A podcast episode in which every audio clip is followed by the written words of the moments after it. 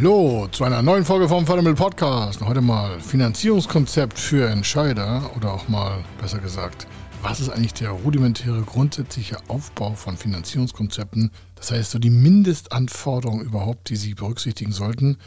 Wir erfüllen das ungefähr mit Faktor 10, aber das ist auch was anderes, wir machen das den ganzen Tag.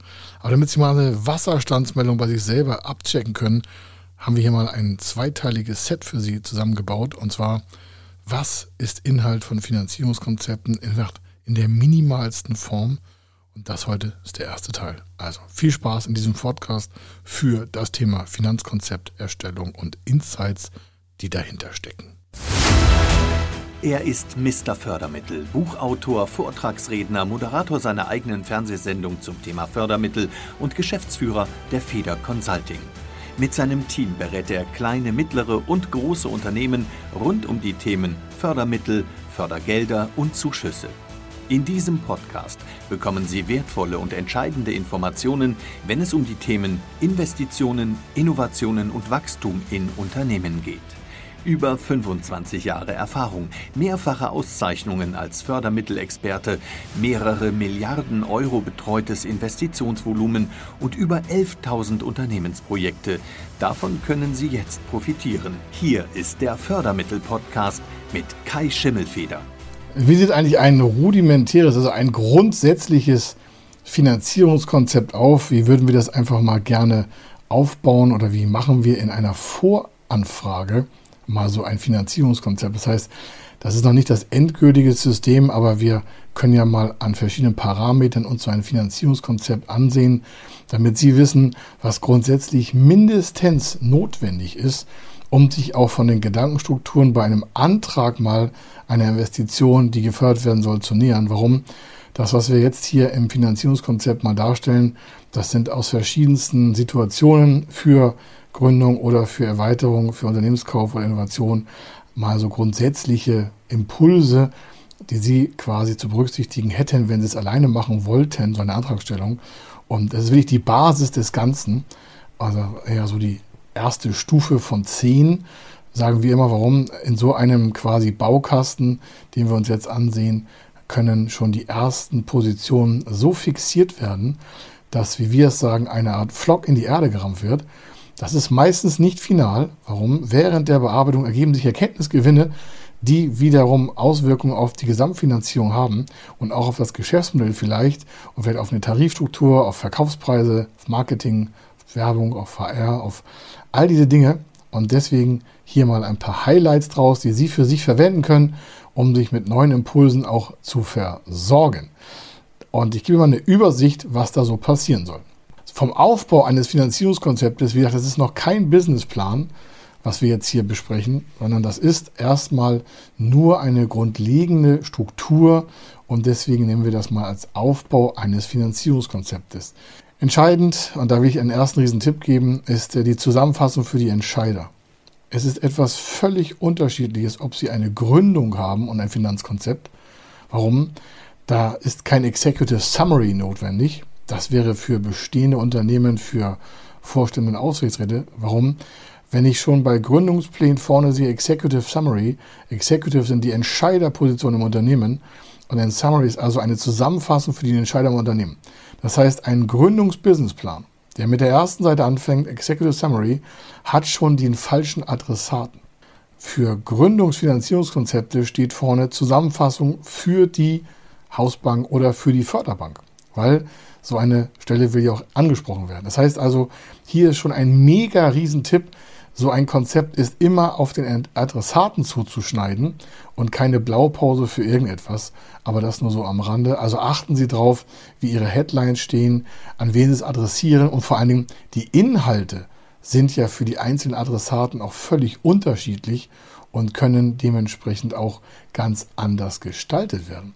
Das heißt, wenn Sie ein bestehendes Unternehmen sind, würde ja vorne auf der ersten Seite etwas ganz anderes stehen, als wenn Sie Gründer sind. Oder wenn Sie ein Unternehmen kaufen wollen, würde was anderes draufstehen, als wenn Sie einfach nur Ihr Produktionsprozess investieren wollen und so weiter und so weiter.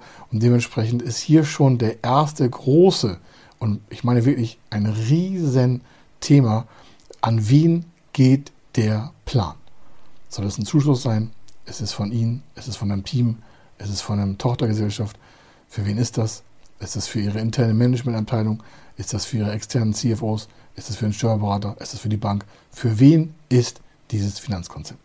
Und dementsprechend hier, ich will nicht sagen 50 Prozent der Gesamtmiete ist das schon, aber es ist wirklich ausschlaggebend, dass Sie sich Vorgedanken machen, für wen ist das eigentlich, warum? Das muss ja nach seinen Worten passen. Deswegen schreiben wir auch immer verschiedene Businesspläne, Finanzkonzepte und auch äh, Transformationskonzepte für Förderanträge, weil wir wissen, dass die verschiedenen Förderstellen verschiedene Gedankenstrukturen und unterschiedliches Wording auch haben, damit das Ganze besser verstanden wird. Das zweite, was Sie haben, ist eine Vorhabensbeschreibung. Die ist relativ für alle ähnlich. Eine Kapitalbedarfsermittlung, in was soll eigentlich investiert werden, ist da die Frage. Maschinen, Anlaufkosten, Break-Even, Innovation, Unternehmenskauf, Energieeffizienz. Also für was ist das eigentlich? Warum? Der, der es liest, sitzt ja an einem Tisch und liest ihr Konzept, im Regelfall. Und dementsprechend gibt es auch eine Tischentscheidung. Das heißen, am Tisch wird entschieden, ob Ihr Antrag auch genehmigt wird. Und dementsprechend muss das Ganze auf den Punkt stimmen, sonst geht das Ganze am Ziel vorbei. Dann gibt es einen Finanzierungsvorschlag und eine Verwendungsplanung und auch noch eine Sicherheitenbetrachtung. Warum schaffen Sie eigentlich im Vorfeld die Möglichkeit, dass Sie mit Sicherheiten arbeiten? Warum? Das Risiko wird ja irgendwie immer vorhanden sein in einer Finanzierung.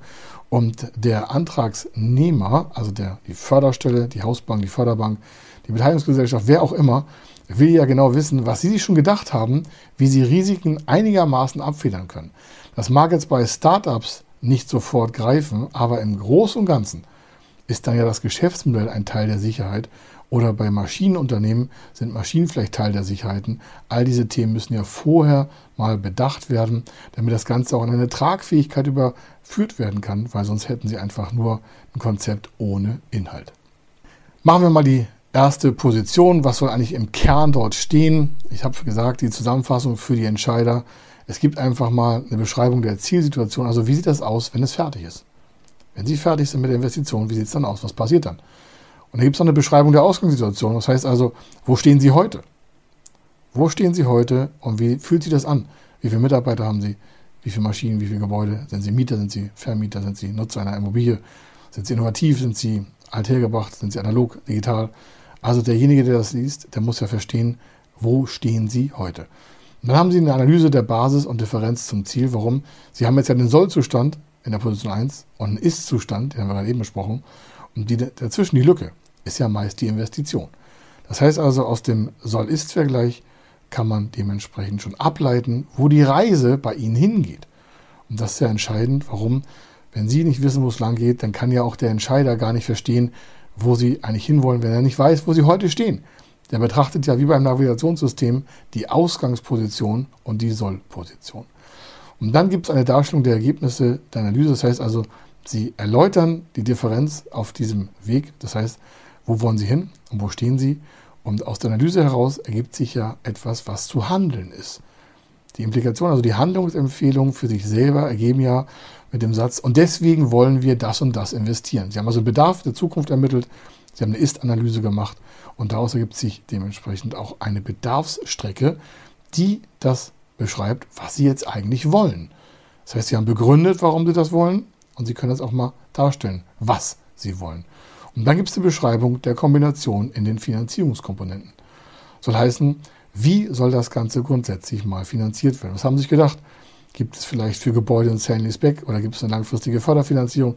Gibt es einen Zuschuss, den Sie beantragen wollen für Ihre Innovation? Gibt es einen Energieeffizienzzuschuss für Ihre Maschinen oder für Ihre Gebäudestruktur?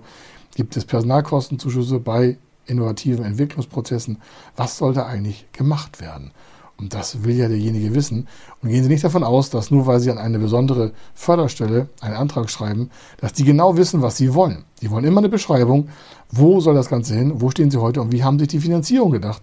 Denn ohne diese Gedankenstruktur können Sie ja auch gar keine Tragfähigkeitsbelastung erstellt haben. Da können Sie gar keine Kostenoptimierung vorgenommen haben. Da können Sie auch gar keinen Investment Case dargestellt haben. Das heißt, das Ganze hat gar keinen Hand und Fuß.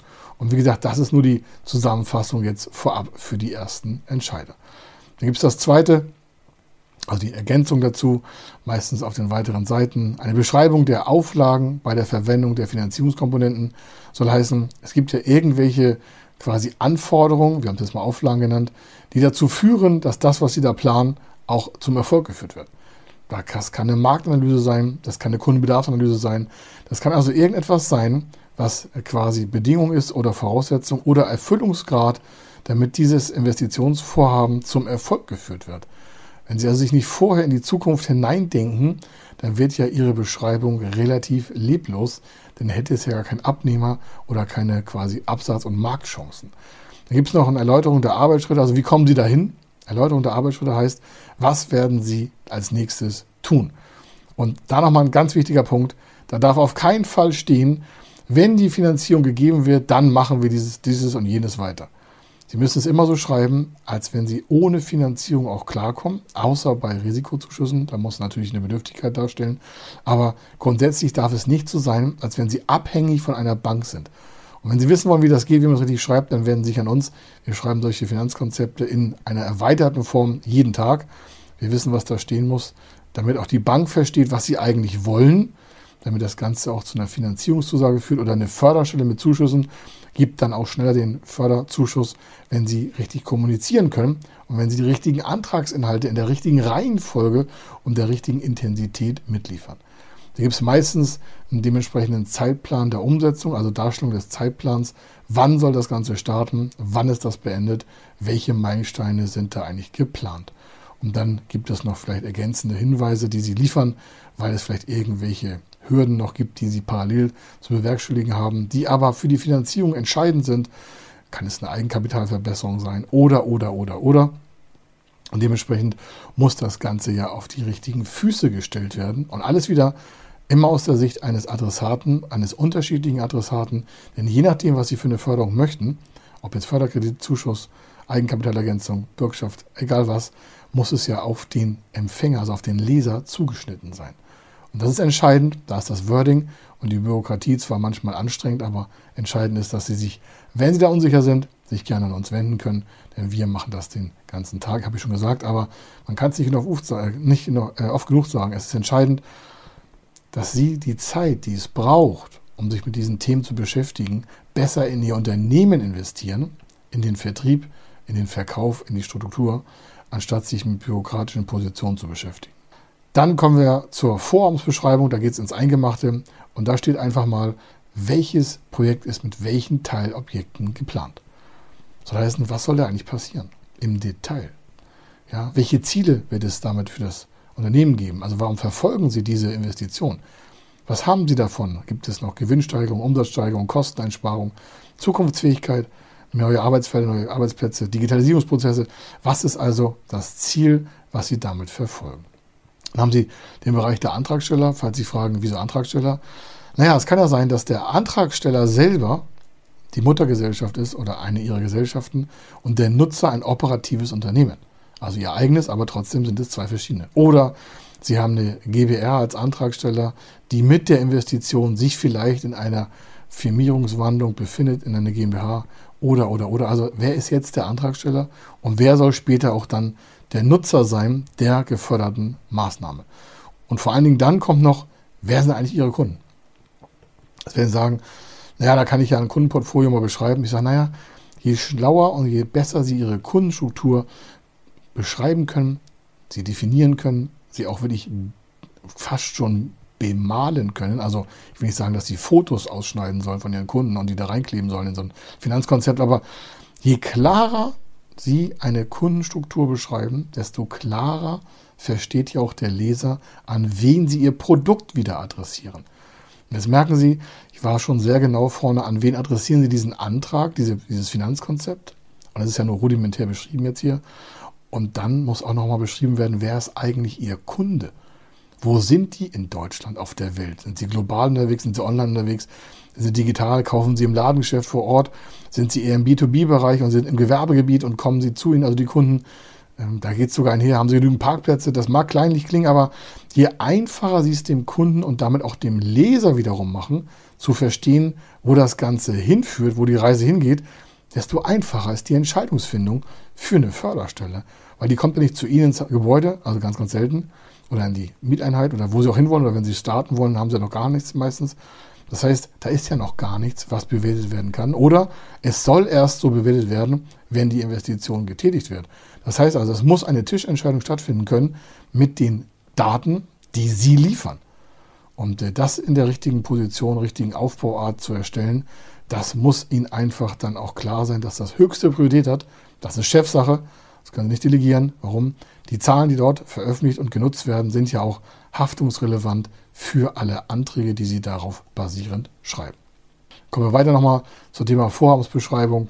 Das ist dann, ähm, wann soll das Projekt beginnen? Also wann stellen Sie den Antrag und wann soll es beginnen? Meistens brauchen Sie eine Vorlaufzeit der Finanzierung, was ich 30, 60, 90, 100 Tage oder auch länger, je nachdem, wann Sie das machen wollen. Und dementsprechend muss es ja klar sein, dass jetzt der Antrag gestellt wurde, aber vielleicht erst, was ich, in sechs, sieben Monaten die Investition vorangetrieben werden soll. Warum ist das wichtig? Naja, es könnte ja eine Wirkung haben auf Förderprogramme, die vielleicht Abnahmeverpflichtungen in einer bestimmten Zeit haben. Es gibt ja Förderprogramme, die müssen Sie sofort annehmen oder abnehmen, wenn der Zuwendungsbescheid vorhanden ist, oder Sie müssen diese wieder ablehnen. Warum? Das hat etwas mit den Haushaltsmitteln der einzelnen Länder und auch des Bundes zu tun. Warum? Das Geld soll ja als Zuschuss nicht rumliegen.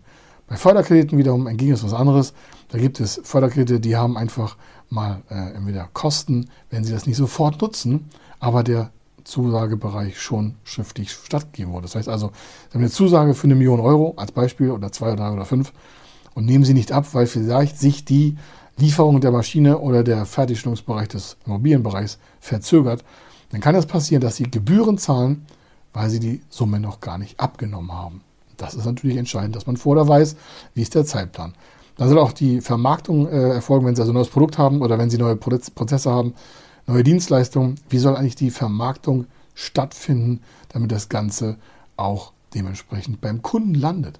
Und dann natürlich klar, wie ist die Wirkung des Absatzes? Also welche Umsatzsteigerung planen Sie selber und können Sie beweisen? Beweisen, sagen Sie, wie Sie das dann machen, ist eine zukunftsfähige Investition. Naja, Sie können Durchschnittsbeiträge, Durchschnittsumsätze von Kunden hochrechnen und mit einer Marktanalyse gekoppelt können Sie ja sagen, das ist das Potenzial der nächsten zwei, drei, vier Jahre. Soweit können wir gucken und dementsprechend können wir davon einen Teil als unseren Umsatz durch unsere Vertriebsstrukturen bei uns verbuchen. So haben wir es geplant. So sind auch die Personalkosten im Vertrieb. Das Ganze ist ja miteinander verwoben, damit Sie auch wissen, Mensch, alles klar, da ist nicht nur eine Zahl, die man irgendwo hinschreibt, sondern es ist ja alles miteinander verkettet, verwoben, wie ich schon gesagt habe. Das ist ja ein Plan für Ihr Unternehmen, der Ihre Zukunft wesentlich beeinflusst. Von daher ist es ja auch entscheidend, die Qualität dieser Planung wirklich auf allerhöchstem Niveau vorzunehmen, denn es entscheidet über Ihre Zukunft, Ihr Umfeld, Ihr Unternehmen, Ihre Familie. Von daher sollten Sie da wirklich entweder selber 100% Performance drauflegen oder sich externe Hilfe suchen, damit das Ganze in die richtige Richtung auch beantragt werden kann. Denn Fehler können Sie sich hier keine erlauben. Und dann natürlich noch das Letzte, welche Chancen und welche Risiken haben Sie damit zu tun? Also was haben Sie sich selber überlegt, wo sind Chancen, wo sind Risiken? Warum? Eine Risikoeinschätzung muss ja immer stattfinden, denn es gibt ja keine Investition ohne Risiko, egal ob Innovation, Investition oder wo Sie auch investieren. Das Wachstum kostet immer Geld und Geldinvestition heißt immer Risiko, denn es können sich auch Märkte so schnell und so stark verschieben, dass ihre gedachte, also ihre gedachte Investition gar nicht greift. Und das kann ja zum Risiko führen. Und wichtig ist ja, dass man das Risiko mal vor sich durchdenkt und mögliche Gegenmaßnahmen schon parat hat, um nicht einfach quasi mit dem Rücken an der Wand zu stellen. Und äh, hier wollen wir mal schließen. Es ist sehr viel Material, wenn Sie mal überlegen, was Sie jetzt schon alles an Content bekommen haben und das soll in ein Finanzkonzept rein. Dann machen wir noch einen zweiten Teil und dann geht es weiter in den nächsten Folgen, damit Sie das auch abschließend hören können. Also entscheidend ist, das war Teil 1 und Teil 2 folgt in Kürze für die weitere Entwicklung im Finanzkonzept. Wenn Sie also Fragen dazu haben, gerne schriftlich an uns wenden, E-Mail schreiben oder anrufen. Dann können wir darauf antworten, was Sie für Fragen, Gedanken zum Thema Finanzkonzept haben. Oder wenn Sie Fragen zum Förderantrag haben in Beziehung zu Finanzkonzepten oder Finanzierungs- und Förderanträgen. Oder wenn Sie einfach Ihr Projekt vorstellen wollen und sagen, Mensch, ist das förderfähig, können Sie dafür die Beantragung übernehmen. Dann sind Sie bei uns richtig. Hier war der Kai Schimmelfeder. Ich wünsche Ihnen eine fantastische Zeit, eine super Zukunft und äh, bis zur nächsten Folge. Wenn Sie wissen wollen, ob Ihre geplanten Investitionen förderfähig sind und wie Sie zu den richtigen Förderprogrammen kommen, dann gehen Sie auf die Website www.fördermittel-testen.de. Dort können Sie Ihre Projektdaten an das Team von Feder Consulting übermitteln und erhalten dann ein Ergebnis zu den möglichen Förderprogrammen gesendet. viel Erfolg und eine gute Zukunft.